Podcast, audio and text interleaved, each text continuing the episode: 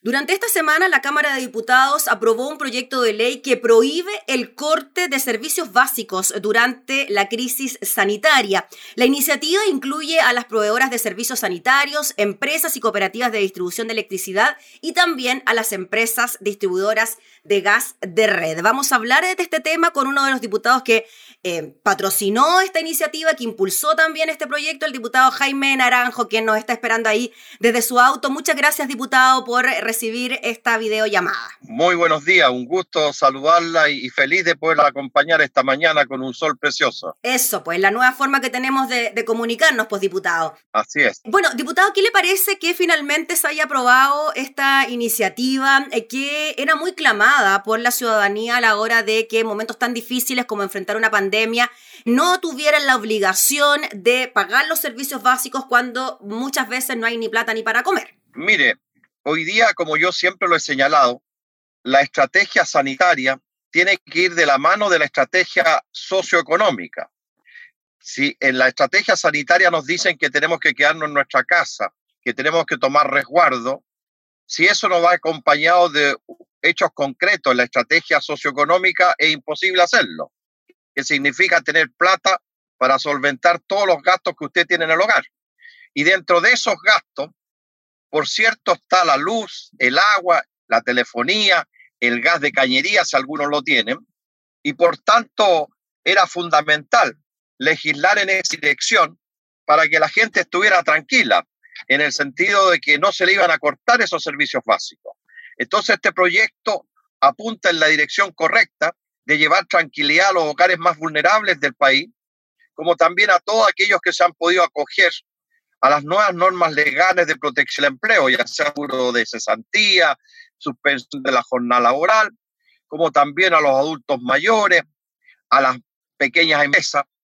Y básicamente el, proyecto consiste en cuestión súper simple, que mientras dure la pandemia y 90 días después de la publicación de esta ley, a nadie se le van a poder cortar esos servicios básicos, ni de luz, ni de agua, ni de telefonía, ni de gas y la gente esas deudas que acumule. ¿Diputado? Sí, le escucho. Solo para aclarar el punto, diputado, si esto beneficia a todos los chilenos o algún porcentaje de la población más vulnerable. Como le estaba diciendo, a la gente que está del 60% de vulnerabilidad hacia abajo. Perfecto. La gente que se ha acogido a las leyes de protección del empleo. Perfecto. Llámese seguro cesantía, llámese reducción de la jornada.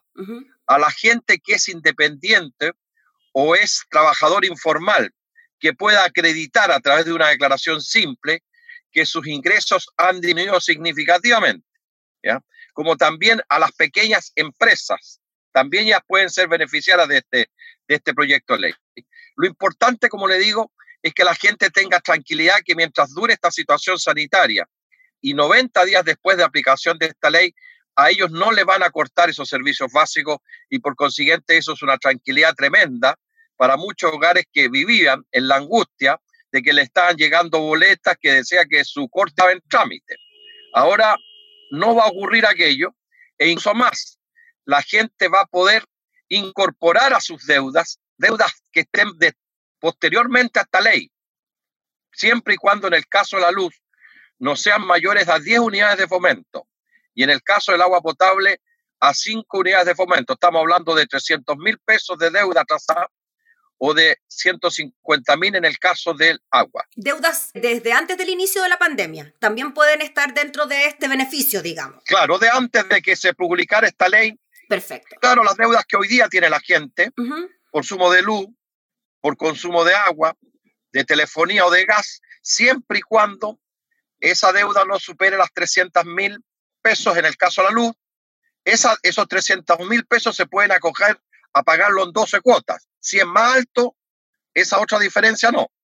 Y en el caso del agua, si son 150 mil pesos, esos 150 mil pesos se pueden pagar en 12 cuotas. Y si es más alto que 150 mil, esa diferencia tendría que pagarla. Perfecto. Diputado Jaime Naranjo, en el caso de estas deudas que usted nos comenta, ya sea por la pandemia o previas a la pandemia, se van a poder prorratear, ¿no? En 12 meses se van a poder pagar una vez finalizado el estado de excepción, la pandemia, ¿cómo funciona eso? Como le digo, la gente lo va a poder pagar en, en 12 cuotas sin intereses, sin reajustes y sin ningún tipo de multa. Y si a mí me, me, cortaron el sitio, me lo van a tener que reponer gratuitamente. No va a haber cobro de reposición como existía anteriormente, ¿no? Antes de la crisis. Diputado, ¿por qué cuando se dio a conocer ayer esta noticia en los distintos medios de comunicación informativos, el ministro de Energía, Juan Carlos Llovet, decía que este beneficio ya existía para la gente, que ya existía la posibilidad de que las empresas no cortaran la luz, que no cortaran el agua? Mire, ocurre que efectivamente el gobierno llegó a un acuerdo con la empresa, pero ese acuerdo es absolutamente insuficiente, a tal extremo que solamente 100.000 hogares de 6 millones de hogares que podrían acogerse a este beneficio, en el caso de la luz lo han hecho. Y de 6 millones que se podrían acoger al servicio del agua potable, solamente 25. Entonces, esto que ha hecho el gobierno no ha operado en absoluto. Lo que pasa es que el gobierno y principalmente el ministro de Energía ha sido el enemigo número uno, y quiero decirlo en esos términos, el enemigo número uno que ha tenido esta ley. A él le incomoda mucho esta ley, no sé cuáles son sus razones o qué intereses tiene, pero no sé por qué le molesta tanto esta ley, que es un gran alivio para la gente más modesta de este país.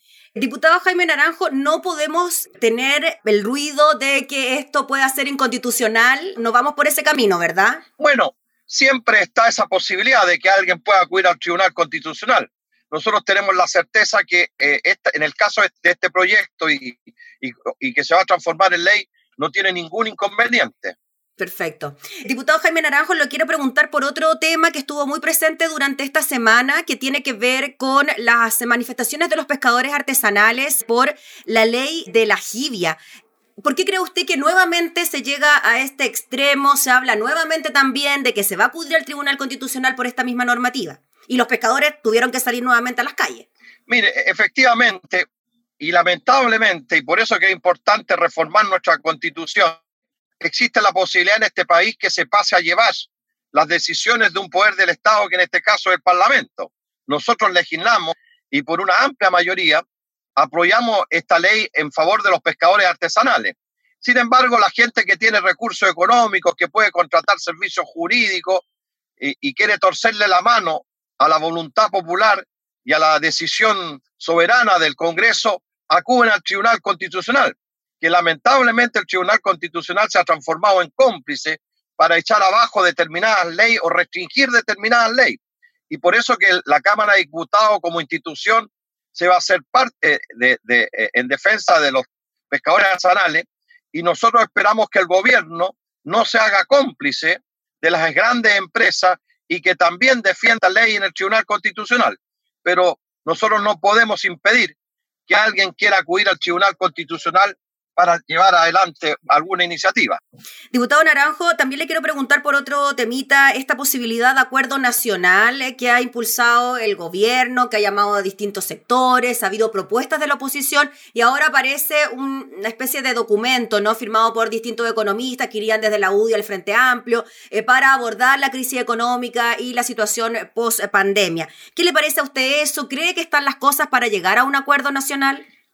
Efectivamente, como lo he sostenido yo reiteradamente, toda decisión que se tome en materia económica o social tiene que estar en coincidencia con la estrategia eh, económica social.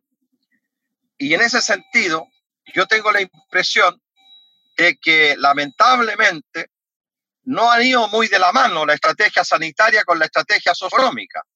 Y esperamos que esta vez, a través de acuerdo, se pueda dar alguna solución definitiva y que nos permita realmente poder responder a las inquietudes económicas que tiene la gente y a todos los dramas que hay. Diputado, finalmente, ayer surgió una idea que viene de Pablo Longueira, ¿no? Que planteó la posibilidad de no hacer un plebiscito por la nueva constitución y que se eligiera directamente a los constituyentes. O sea, saltarnos una etapa dentro de lo que es el proceso constituyente. ¿Qué le parece a usted esa idea?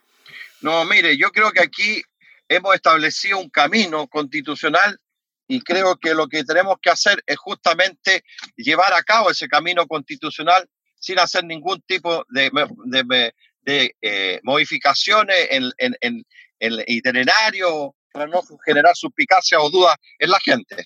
Muy bien, pues diputado, le agradecemos enormemente por recibir nuestra llamada. Lo dejamos ahí.